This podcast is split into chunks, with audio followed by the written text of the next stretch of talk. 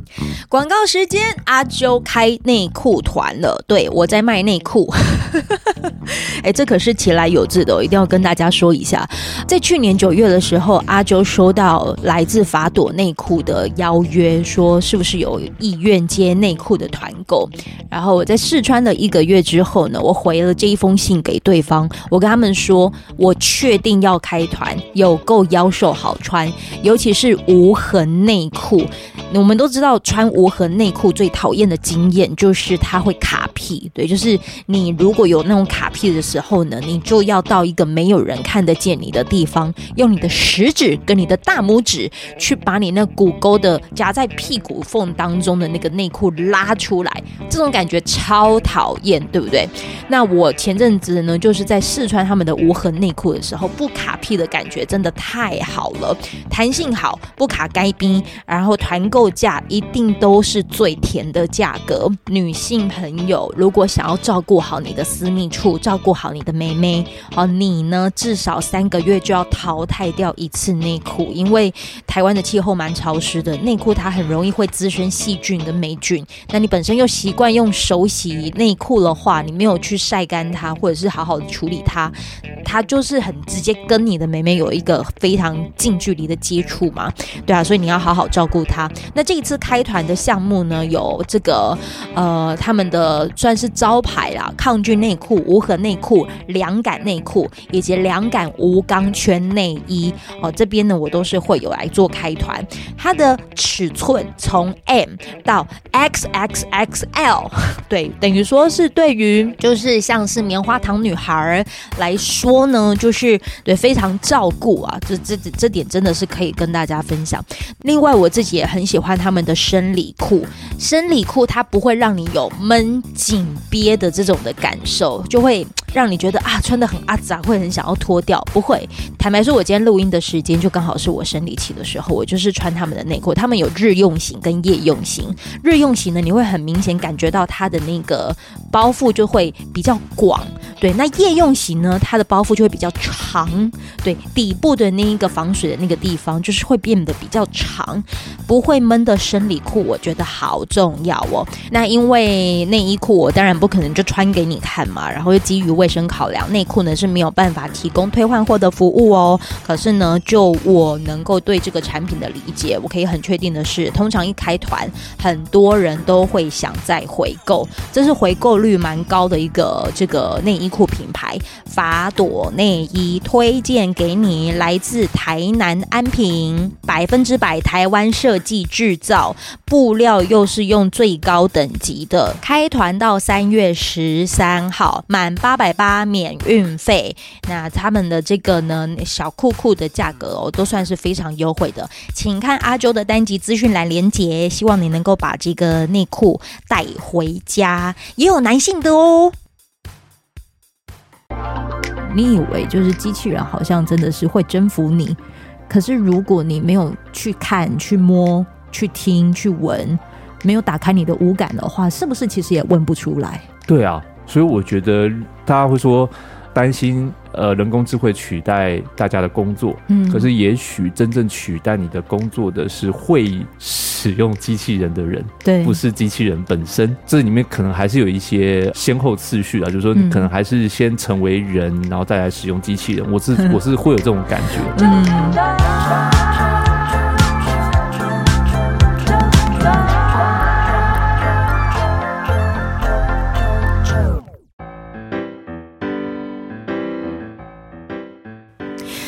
收听周团，我是 JoJo，在现场呢，我是我的好朋友陈家伟，家伟你好，Hello，大家好，我是家伟。上一集跟我们聊了有关于聊天机器人，我自己听得非常的意犹未尽。他甚至我们大部分其实，在上一集聊的都是跟冲击、跟 跟甚至有哲学的 那个模组相关，但接下来我们其实就可以来正式的应用实用的呃聊天机器人，因为我的听众朋友们，他们可能也有家里也有小孩。然后他们都觉得用手机就已经是一件很恐怖的事情了。然后大学生还在用什么什么 ChatGPT 聊天机器人啊，这刚也塞用啊，甚至是他如果他自己本身是没有小孩的，但他的工作内容会不会也会需要跟聊天机器人来做合作，我觉得这应该也是可以再再多聊一点的。好，对，所以先接下来我们先来，如果要实际应用的话，先讲第一个，我们其实本身都是声音工作者，是。声音工作者也能跟聊天机器人合作吗？呃，可以，我呃，我举一个例子，好，然后。这有点吓到我了哦，嗯、就是因为我们确实常常呃，以过去广播电台的工作逻辑里面，嗯、其实我们会很需要很多的单元内容哦，对，对超级多。我每一次写一些相关的单元的时候，我都觉得这是挤破了我的脑袋，哦、到底要怎么样子语义通畅，还要就是限制文字字数。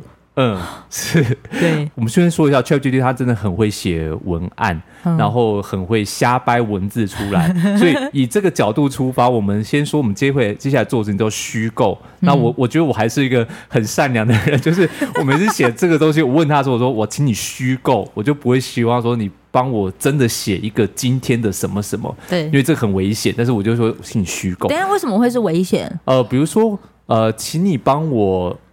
播报今天二零二三年二月二十八号的新闻内容。嗯，那他真的写出来了。那可是你如果你们有错的呢？哦，OK。对，然后我觉得这个有很危险的地方，就比如说，呃，我曾经有做一件事情。我很常做，比如说把 BBC 的英文的新闻把它 copy 下来，然后丢到 ChatGPT 里面，然后请他帮我摘要。嗯、那这摘要呢，用英文摘要比较快，所以我请他先摘要成五个重点。嗯、这五个重点整理完之后呢，我再请他把它做成我我的我的原话是，请你帮我生成繁体中文的新闻稿与新闻标题。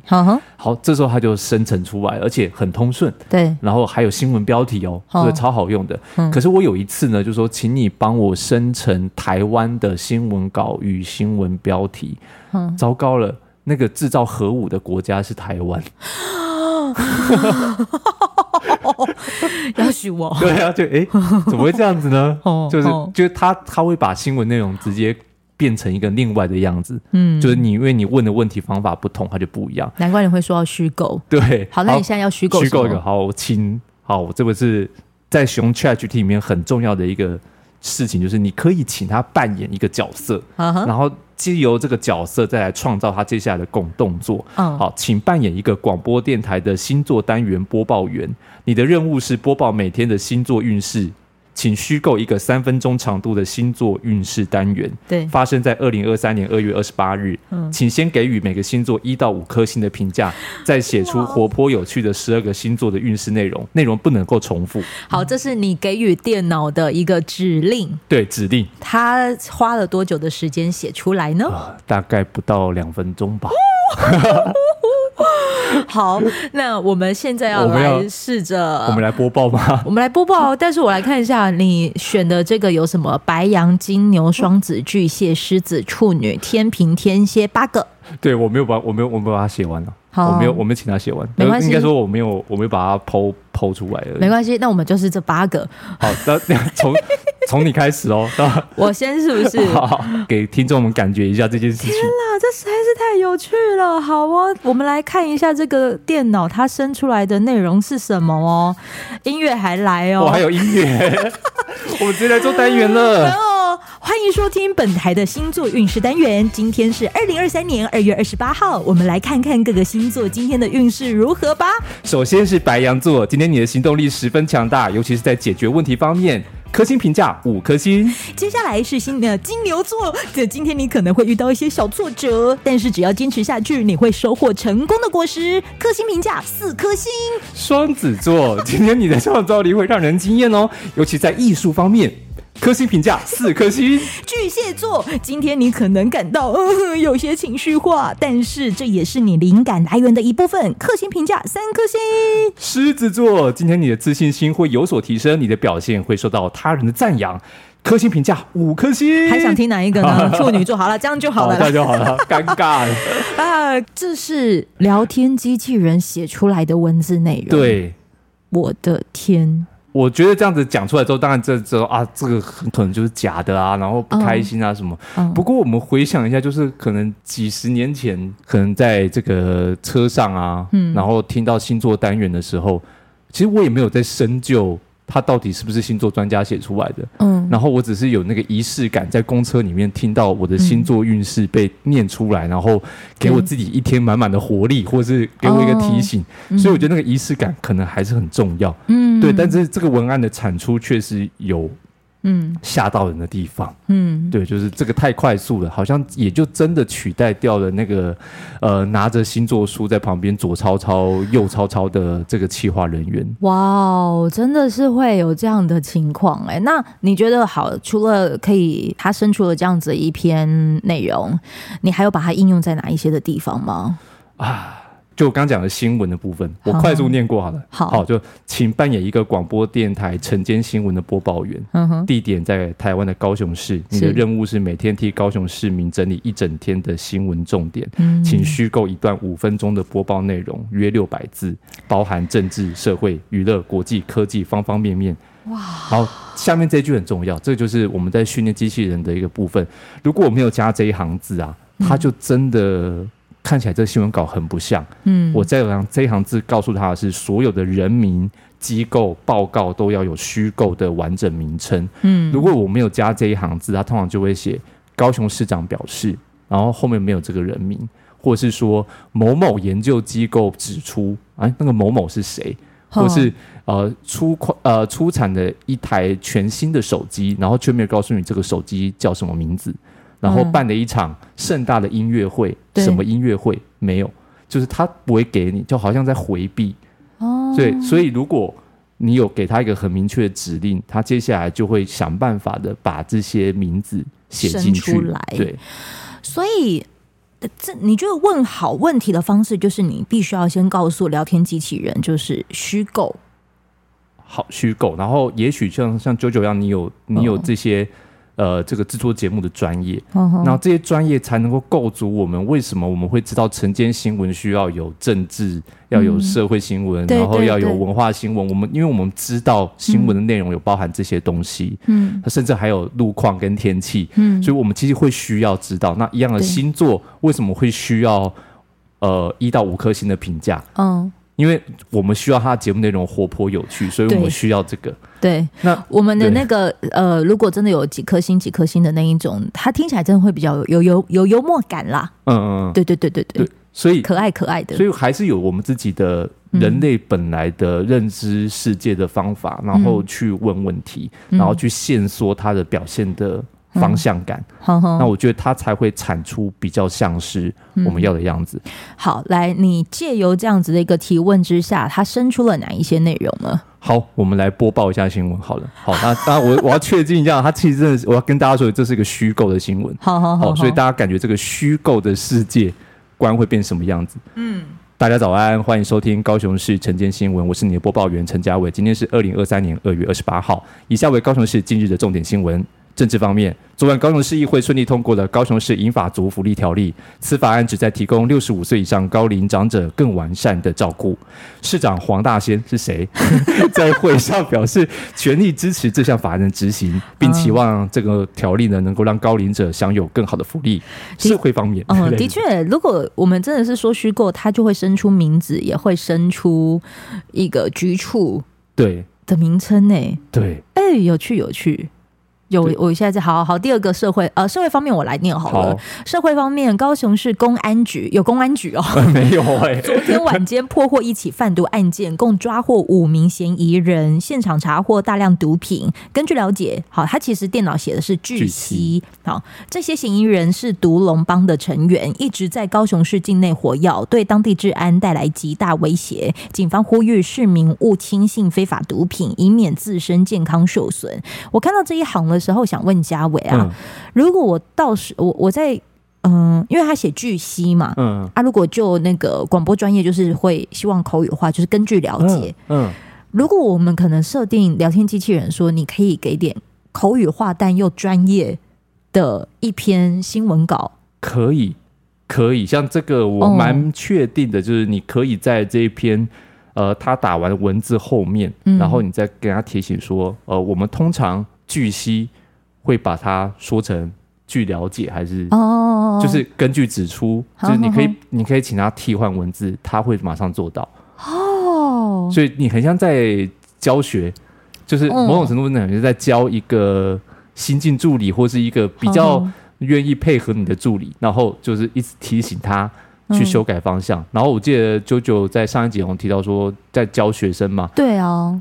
其实学生在问问题，其实也是一个很重要的过程。如果使用它的时候，嗯、比如说像，呃，假设我们要生出一个剧本，对，那如果你只是说，请帮我写一个武侠剧本，对，呃，他应该不会写出什么太好的剧本出来，对。但是如果你开始去深究里面的细节，比如说你给他明代的背景，然后里面要有东厂，嗯、然后要有锦衣卫。然后，然后这样的他的故事内容就丰富了。那我曾经也这样写过，我现在手手边没有。然后 后来写完之后，他写了一个呃呃，所有人都听从皇帝，然后维护国家尊严的一个这样的剧本。然后我想一想，这种这种这种情节太八股了。对。然后我说，那我要让皇帝变成那个幕后的主使者。嗯。然后他就他他就好，他就重新写，把皇帝写成。最大大魔王，嗯，对，然后我再说，嗯，里面没有爱情的元素，嗯、这里面两个人要谈恋爱，嗯、然后他就再再加谈恋爱的的剧情进去，这样，然后然后说，嗯，我不是要男生女生谈恋爱，我要男生跟男生谈恋爱，他就写男生跟男生谈恋爱进去，这样，太酷了，我这样我会突然想到，是我看看你的吗？还是谁的？他就也是请 AI 写一个小说。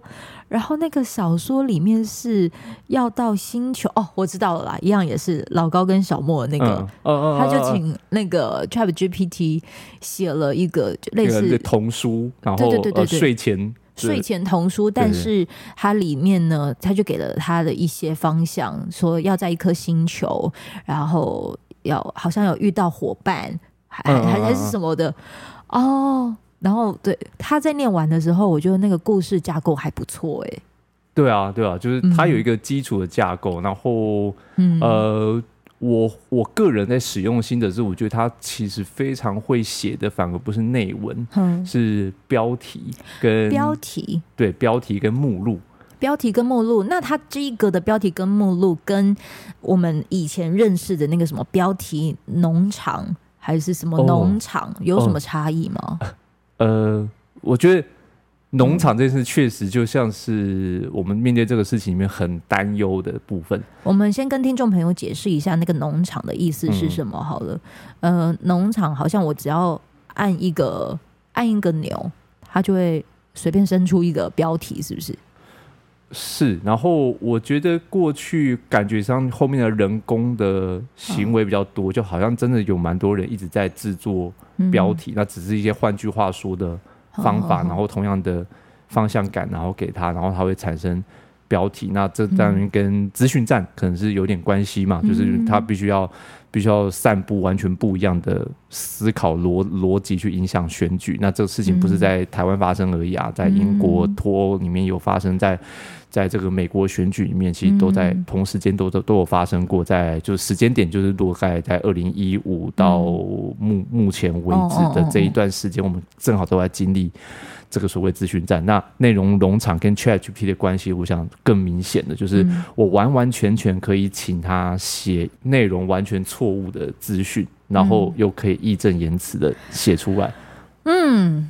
对，哇哦，对，然后你只要给他方向感嘛，他就可以做。那其实我也试试着尝试过做这件事，就是呃前阵子做的想法说，说、嗯、啊，那如果如果请他来写一个电视辩论会的讲稿，讲、嗯、稿，他有办法写吗？对，嗯、他可以写，他可以写、哦，对，然后再来就是我可不可以有理有据一点呢？嗯，对，那接下来就是你可以甚至可以请他。啊，我我找一下我自己的那个。我知道你说的那一篇，你要讲的应该是呃，你那个时候有问他的一个内容，好像在讲讲用特定的思考方法来解释问题。是，所以你就请这个聊天机器人呃问他知道哪一些辩证的方法。对，他告诉了你哪一些呢？哦，他比如说呃，我问他的是有没有有趣又学理根据的辩证方法，他提供一个像质疑一切就怀疑论。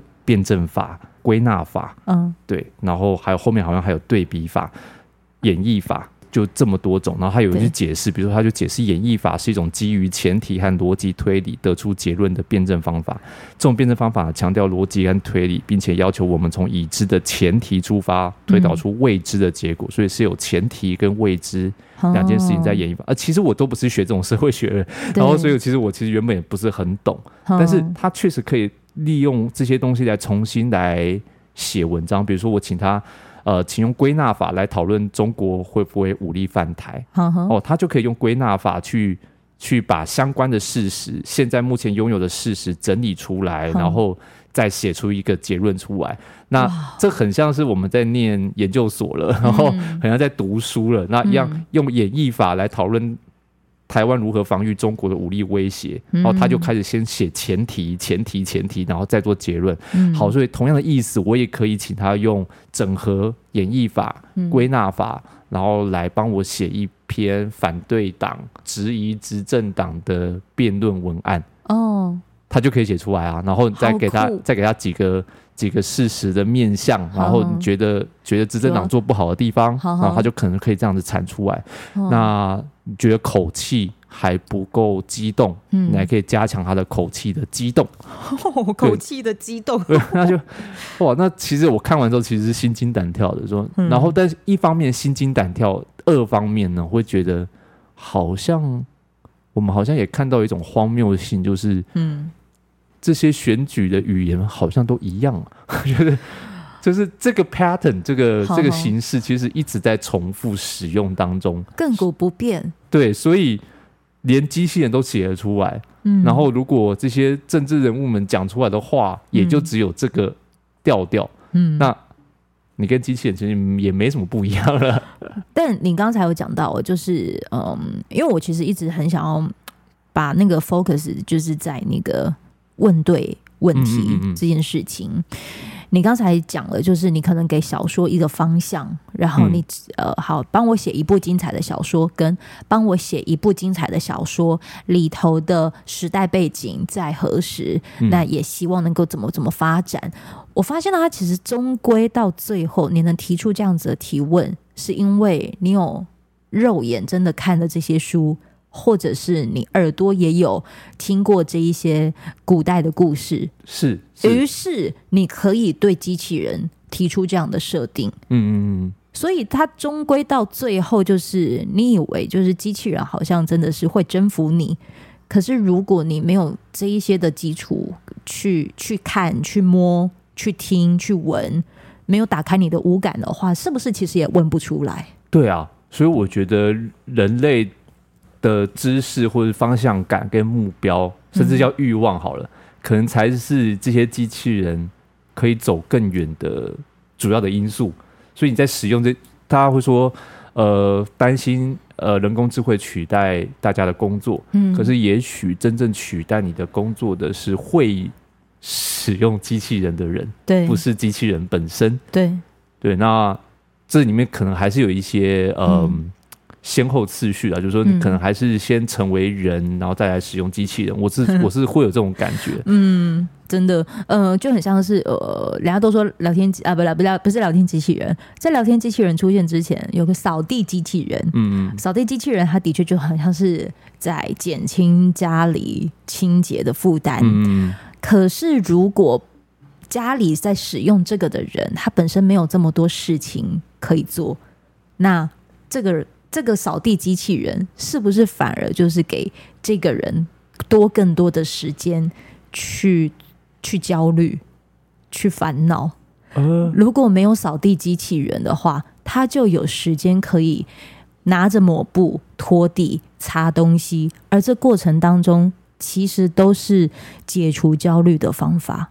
哦，好酷哦！我想，我其实看到的是这样，就是很多人那个时候可能嗯。呃我们我们没有要说这些机器人不好，嗯、就是你要使用它的前提是你是不是能拿多出来的时间，嗯，再去做更多可能你真心很想要去完成的事情。因为如果你不懂得使用着你的时间，你会有很多的时间拿来烦恼。我最近刚好碰到一位那个来访的英国学者，嗯、他刚好讲到扫地机器人，所以我很有共鸣。哦、他说，嗯，他发觉。呃九零年代的妇女啊，嗯，花了很多时间在家里面打扫家务，嗯，然后把自己的时间牺牲给家庭，嗯、很多。嗯、那有了扫地机器人，是不是这些牺牲就不见了呢？嗯，其实没有，只是把牺牲把空出来的时间，他又要再去看小孩的功课，嗯哼，然后看小孩今天穿什么衣服，对，打扮他，就还是一样忙。嗯，对，还是这样嘛。所以其实并没有分担掉你的，嗯、就如果你没有想好你的空下来要干什么，那其实也、嗯、也就没有，也就没有那件事情。就是你本来、嗯、本来就该忙就该忙。嗯，这是我可能会去思考的事情。就是你如果真的有要使用聊天机器人，那。你可以朝一个面向，那个机会就是他帮你列罗列出了好多的一些，比如说以嘉伟刚才做的例子为为为为为为范例的话，嗯、他是不是给了五种的理论？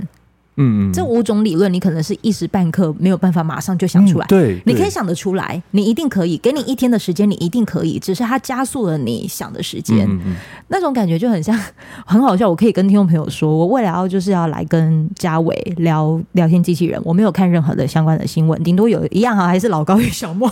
我到底要帮他推推多久？呃，我看了之后，我前我前一天我去看了《星际效应》这一部电影。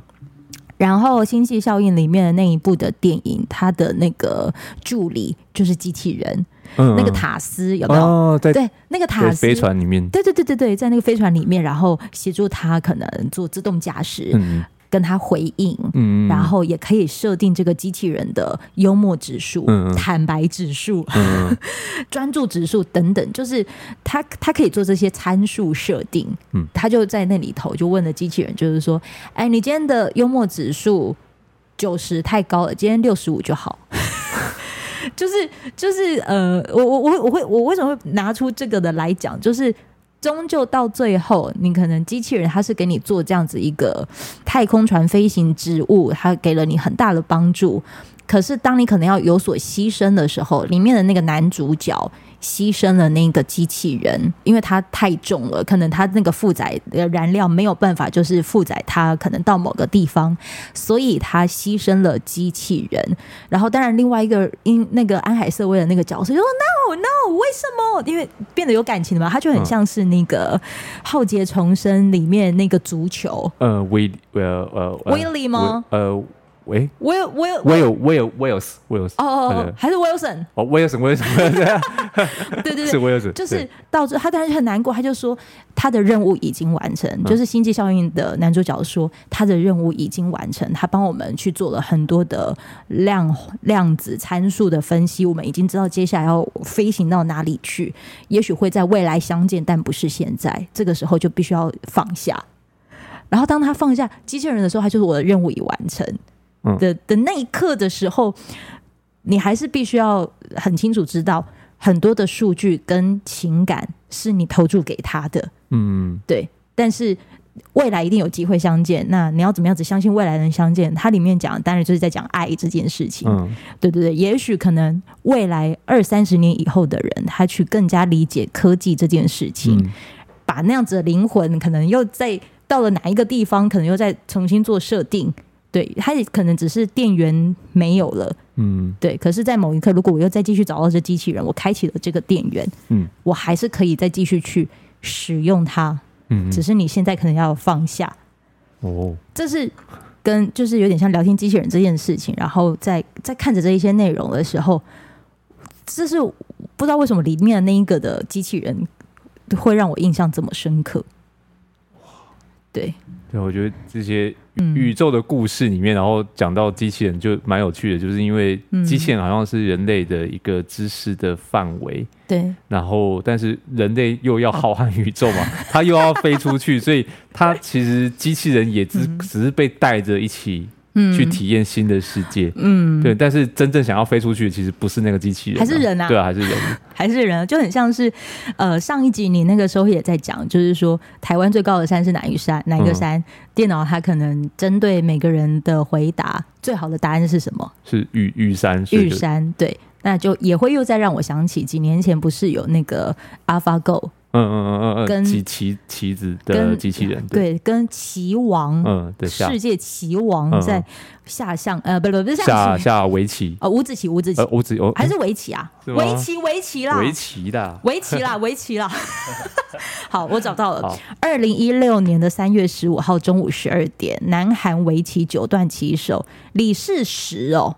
他叫李世石，嗯、对，与这个 Google 人工智能城市 AlphaGo 来就是人机对弈，嗯嗯，对，然后他是以一比四，就是李世石他得一分，那个的一分呢、啊，就是呃，我记得他某一局就是 AlphaGo 他好像下了第十第三十七手吧，下了那个的棋子之后呢，李世石他就。到外头，可能中场就先暂停，去外面抽根烟，抽了十几分钟，再回来回应那个棋。当然，最后他就是输掉了。嗯，对。可是，在某在下一局的时候，李世石他下了一个可能 AlphaGo 没有想到的棋路，因为他就心想说，要下那个棋路，就是现在不能照自己的那个的逻辑了。下了那个棋路之后呢，李世石那一局是赢了，可是赢了之后，后面又输了。他下那个赢了之后，我的认知是很好，就是机器它又有了一个新的答案了。嗯，然后它其实每下一步就很像是你说的，电脑它是针对很多的那些棋路去选出哪一个胜率是最高的位置，嗯，去下那个的棋，嗯嗯嗯，对，所以胜率是谁给的？那个几率是谁给的？还是人类啊？嗯嗯，而且想想去抽烟的还是人类了。对对，想要从中间停下来，就是我觉得机器人应该感觉不到的地方是人类为什么会选择中途要停下来，要想一想，嗯的这个，嗯、然后生命的逻辑就从失败里面学教训，嗯、然后再起来的这件事，就明明明明你就是要输了，但是你还是想要干嘛的这件事的这个、嗯、这个目标是人类才有，但机器人可能不是能够能够明白这件事情，对。对，那对，好吧，那人类还是 还是有有一些地方不一样嘛，我们还是、哦、还是有事情要做，好像好好好像还是就很像是你一直不断的在喂养它好问题。嗯，对，只是你的好问题，你当你你觉得你，因为你当下你一定不会认定，就是说你问的问题都是好问题嘛。嗯，可能是在聊天的过程发生的过程当中，你在这一刻发现，哦，好像问题其实也不错。嗯，你问的问题都不错。那如果现在的大学生或者是现在的人，他要使用这个聊天机器人的话，嗯，你觉得他的、呃、好问题这件事情，你觉得他如何可以做到？我我会觉得第一个事情是，我觉得可能要有耐心。就是耐心，就是我觉得我们大部分的人第一次使用它的时候，嗯、通常会有个状况，就是会很想要问他认不认识我，然后 尤其是年纪越大的，年纪越大就觉得，因为可能社会上功成名就有一段时间，会觉得说，哎、欸，奇怪，我查我查 Google 可以查到我的资讯，然后为什么问 ChatGPT 没有？然后可能有点失落什么的。但是我就会觉得有些事情不太对劲，就是我你忘记它其实只是一个。一个工具，它不是真的是一个万能的，呃，这个这个叫做万应宫哦，那好像在求神问卜对，然后我当做神了，对，然后当神，好像他他要知道你说的一切，那我就想要开个玩笑，就是说，你知道大家去妈祖庙拜拜的时候，其实你要跟妈祖。嗯，讲你是谁，然后还有生辰八字，嗯、然后还有你你住哪里，你的配偶跟你的狗狗是谁，对你其实都要全部讲完，然后你才能才能真的去问那个签。哦、所以我觉得 ChatGPT 也是一样，其实你其实要想说，你要获得那个资讯是有它的脉络跟路径。嗯、那回到教学场域的话，其实学生也是一样，就是我如果当老师在出作业的话，我会蛮期待的是学生告诉我你是怎么问。Chat GPT 的，然后你的聊天的过程，我希望你有耐心的把它保留下来，因为我比较想要知道的是你怎么一层又一层的去筛选你的、嗯、你的最后的文本，然后最后变成这个报告的，而不是一口气就是呃，请你帮我写报告。那我举个例子哈，假设啊，最近悲情城市的修复版重新上上演了，那如果老师要请学生写悲情城市的这个。这个这个心得报告，然后、学生很偷懒用 ChatGPT。那如果你直接请他说，请你帮我写一篇悲情城市的心得报告，他绝对写的很烂，嗯、而且有可能完全写错。其实我已经不用不用不用猜，我如果现在 key 的话，一定会写出反正不会是梁梁朝伟演的，也不是侯孝贤的电影，说不定会变成杨德昌的电影，嗯、就是很有可能会变成这样。那有可能，如果你相反过来，是你先给几个你自己的看完电影的心情写在里面，嗯、然后去综合网络上的一些文章。好了，假设你不要贴在下面，嗯、然后请你先帮我摘要前面的东西，然后他写了一个摘要出来，然后你再帮我写。根据我的心情再写一个心得报告，对，可能会越来越接近。然后，但是如果你又没有这个更明确的方向，比如说你对于侯孝贤的电影的视觉风格，嗯，是不是应该在《悲情城市》里面去做探讨？那你可能还要再去补充侯孝贤的资料进来，再去丰富它。哦。然后他才会越来越越写越好嘛？对，就是会变成这样，很像是你心里面的另外一个助手在旁边。好好，然后讲到助手，其实我觉得聊天机器人可能更嗯更健康的做法，其实是在老人照护上。嗯、呃，有一些银行跟租赁业者，其实他们就有在使用聊天机器人，它是比较制式的，比如说我租。机车或汽车，呃，我发不动，然后他们就会有那个什么，就是文字讯息的那种机器人。哦哦哦哦，然后现在也有些银行也是啊，有有帮助吗？可以。比较快一点、嗯，我到时候直接打客服。我有听，我有听，我就有听到这个事情，我忽然想到，我那前阵子听到一个那个 也是戏骨的科技业的 podcast，我忘记他们叫什么名字。然后他们也说，他们每次打客服电话，然后那个机器人一直跟他聊天，他就受不了，就说我要我要我要转总机，我要转总机，我要转总机，对。要想办法用最快速的速度转到总机，所以人生的那个总机的数字永远都是九啊，再加个零啊，你永远打可能就只是这两个数字而已啊。对，就是这他这部分可能也是某部分人想要省人力。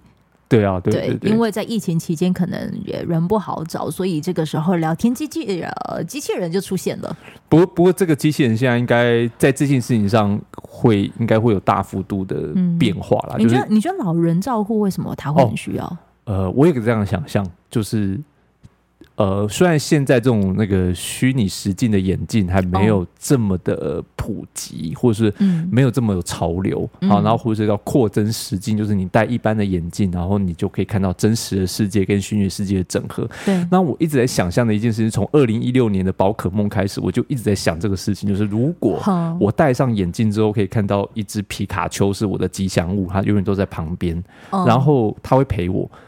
它会变成什么样子？然后再来就是，如果它可以回应我很多的问题，那又会变什么样子？然后，于是我就想到，假设我的爸爸妈妈戴起眼镜，他也会看那个虚拟人物，然后他会回应他所有的问题。那今天这个东西宕机了，那很恐怖哎、欸，就很像是你要你要急救急救这个吉祥物，你要急救急救，因为他每天在陪你。那他很有可能会解决掉有一些孩子没办法照顾父母的很基本的问题，嗯、比如说他要求救，嗯、那呃，我现在身体不舒服，我要赶快求救，嗯、他可能第一时间可以先跟机器人求救。对，那我觉得这个状况会改变很多事情。嗯、那另外像是呃，韩国首尔去年说他们在二零二六年前要盖一个，嗯、不能讲盖，就建构一个元宇宙的首尔。哇，他们现在有这样的构想哦。对，那所谓元宇宙首尾，也是说他要整合很多政府的服务系统，然后在这个元宇宙的的中心里面，嗯、那我们可以试想，有可能像是这样子，就是有一个单一窗口。嗯，这单一窗口进去之后，你看那个机器人，他说：“请问你要办什么业务吗？”好，然后我要我要换户口名簿，好，请稍等。然后接下来可能就换了另外一个机器人的样子，或是这个机器人就忽然。载入了户口名簿的资讯，然后请你准备什么什么样的资料，那记得要带过来，或是或者线上办理这样。那我心里想说，我们其实生活里面其实常常会需要有一种人，嗯，这种人是这样，他会懂得帮我们去处理一些看起来我们不太想处理的事情，比如说去跟中华电信聊手机发生什么问题啊，然后去户政事务所办什么事情啊，嗯，然后政府的机器人是一个机器人，你的助理。是第二个机器人，而你自己的助理比较懂你，嗯、所以你可能会拜托我的皮卡丘，嗯，去这个元宇宙，嗯，行政中心去帮我办理，嗯，这些事情，哦，然后因为他懂我，所以他会帮我处理，所以接下来就变成两个机器人自己在聊天了。嗯。嗯，嗯，这样就是就是我的认知是这个，就是认知是这个，然后他可以开一个大脑洞，那但是我觉得。是有是有这个可能性，而且好像可能性还蛮大的。嗯，因为他们可以自然聊天，那自然就可以做很多这种翻译的工作。哇，我这个我觉得有可能呢、欸。如果这么的落实的想要就是把这东西来搞出一些什么样子的新花样的时候，或者是落实在你的生活里的时候，谁能想到自己现在在用的这些社群会突然有所谓的演算法机制啊？嗯，但他又等于在促成一个人，又再去思考说，这如果我还要再看其他的世界，我还能用什么方式？嗯，就很像是你刚刚说你，你你觉得未来也许他可以使用到的是老人照护这件事情。嗯，那老人照护其实最主要是因为有些问题他们可能问不出来。嗯，但机器人有这一些的资讯量的时候，它是可以快速的问问题的。对，可以这么说吧？对啊。嗯，呃可是还是应该还是我自己去陪爸妈，可能会好一点。哦，会会这样子吼？对啊，就是啊，要交给机器人嘛，就是还是会想叹口气。我真的应该，我我，我也许啦，我觉得辅具，嗯，辅具的使用，也许它可以就是有机器人的协助。我可能我用 AI 的方式，我呃，我用语音 AI 的方式，它就可以协助我做很多事。像现在不是有很多什么智能家电吗？嗯，如果我们的机器人可能是使用在这样子的一个地方，诶、欸，也许它也是可以可以被实现的。嗯，陪伴的话真的是很，好像如果狗变成机器人，狗 狗应该变许光汉吧？对，毛毛毛毛毛毛，最后竟然是用这样子一个欢笑的时间这样来做结束，这样子一个 Chat GPT。哎、欸，你觉得我们今天聊到后面的时候，会觉得很，我自己是觉得我自己学到蛮多的、啊，因为终究到后面还是要学会问好问题的、啊。嗯，对啊，你不管，因为学会好问题，问好问题，其实就是让这个机器它可以有比较多的一些文本是比较好的文本。嗯嗯嗯嗯，对，是是，应该是这个解释吗？对啊，就像呃，我们都在，嗯、好像我们在帮这个人类的资料库，嗯，去呃充实它的内容，对，所以这内容的好坏，嗯，也就代表了我们这一代人类的集体的思想。那我觉得素养，呃，素养，对啊，对啊，是素养，因为很多人大家。想的可能就有几项了。第一个可能是 ChatGPT 有可能会被有心人士诱导，然后做出糊涂事。嗯、呃，不用被诱导，人类就已经有在做糊涂事了。嗯 嗯、对。第二个就是 ChatGPT 它开始对物理世界产生更强的控制能力，未来在发展上出现更多不安全性。嗯、呃，可是那要再看使用者怎么使用，嗯，才会建立它是不是真的很不安全吧？嗯，是，是不是这个意思？对啊，总之我觉得现在人类其实还是，如果说我们还在讨论 AI 取代人类工作这件事，嗯、我觉得是我们来到这个世界，嗯，不是这么简单，嗯，没那么简单。对，然后我会觉得，比如说 iPhone 取代我们很多原本的这个使用的逻辑，嗯，但是我们人还是没有闲下来，嗯，还是很多事要做，然后，然后对，对，然后所以日子还是会过，所以我觉得有一天。这样的聊天机器人很快的，也许就变成生活里面的一部分，然后它就很像你在使用 iPhone 一样这么简单，嗯、好像没有觉得这件事情很奇怪了。嗯、那到那个阶段的时候，我们还有其他的挑战，那个挑战是只针对人的，好像也不针对机器人的，对跟机器人没有关系，是我们自己的事。所以我们有一阶一关一关的都还在未来，那现在只是这个新起的东西的工具在手，那你要去面对它。会有接下来面对后的挑战，你不去面对它，你现在就是挑战了。那就干脆合作吧。对啊，对啊。我像一个就是可能理解很多的人做合作，例如就是嘉伟在我面前，然后来到纠团跟大家一起聊聊 ChatGPT。希望你听完之后，嗯，我觉得你可以开始对它产生兴趣。然后就是我常每次在讲座的时候，很喜欢跟跟学生们分享啊，就是尤其是在这个情况、这个世道，我都想跟他们分享啊，就是你可以的话，让自己产生动机。去深究一件事，就很像是你也产生了动机，可能去认识了聊天机器人。嗯、那你在聊天，呃，你在认识完之后，你也不要忘记，无论如何先当个人。嗯嗯，对啊对啊，这就是可以跟聊天机器人最好的互动方式了。没错，因为机器再怎么样子，嗯、你看我还是用面对面的方式跟嘉伟在聊天。是，是，是，请带你的机器人去浩瀚宇宙，勇敢的飞出去吧！赶快飞出去吧！好，谢谢我们嘉伟，谢谢谢谢九九，谢谢，拜拜，拜拜。